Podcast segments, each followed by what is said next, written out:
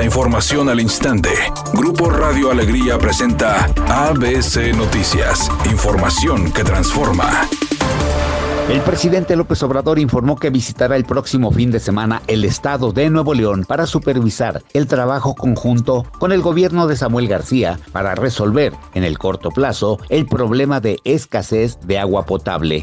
Voy a visitar la presa, el cuchillo. Ya de ahí hay un acueducto, nada más que no es suficiente. Hay agua suficiente ahí. Hay que hacer otro acueducto, que esa es la obra que se va a llevar a cabo con la participación del gobierno del estado y va a apoyar el gobierno federal. Asimismo, López Obrador dijo que se adoptarán medidas para que los nuevos leoneses no vuelvan a padecer ese problema y que el agua se utilice principalmente en las necesidades básicas de la población. Por otra parte, ante la visita del presidente Andrés Manuel López Obrador a Nuevo León el próximo fin de semana, el gobernador del estado Samuel García dijo que trabajarán con urgencia ante la crisis del agua para bajar de tres años a ocho meses la construcción del acueducto El Cuchillo 2, al encabezar un evento público para firmar un convenio de colaboración con la Comisión de Transparencia y Acceso a la Información y presentar el nuevo portal del Estado en esta materia, el mandatario estatal señaló lo siguiente. Y también aprovecho para decirles que este fin de semana viene el presidente. Estamos haciendo un esfuerzo, voy a decir descomunal, presupuestal, para obtener juntos 15 mil millones de pesos y hacer el acueducto Cuchillo 2. Se va a hacer de una manera no antes vista, porque al ser vía un decreto de seguridad nacional, agiliza procesos de licitación. Pero ojo, y no nos confundamos, eso no es trampa, es urgencia, urgencia. Y con la ley en la mano, con la legalidad, vamos a buscar que no haya un constructor y un acerero. Ocupamos 10 y 10 y entes coordinadores para hacer 10 veces más rápido el ducto que originalmente estaba pensado en un plan a 3 años y medio. El reto,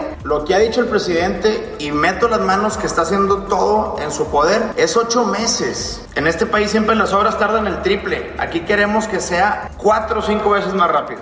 Y para no perder tiempo y no andar de desconfiados, este proyecto Contralora debe ser más cristalino que el agua. Que vuelva la confianza. Con el agua no se juega, menos se politiza y mucho menos se roba. Más ahorita como estamos batallando en algunas colonias del norponiente. Vamos a hacer un proyecto ejemplar, transparente, que todo mundo tenga acceso, porque recordemos que hace 10 años, por falta de confianza y empresas dudosas, se cayó el Monterrey 6, que hoy no surge. Entonces cuidemos muy bien los detalles para que todo Nuevo León confíe que se va a hacer el mejor proyecto posible con el menor recurso a nuestro alcance.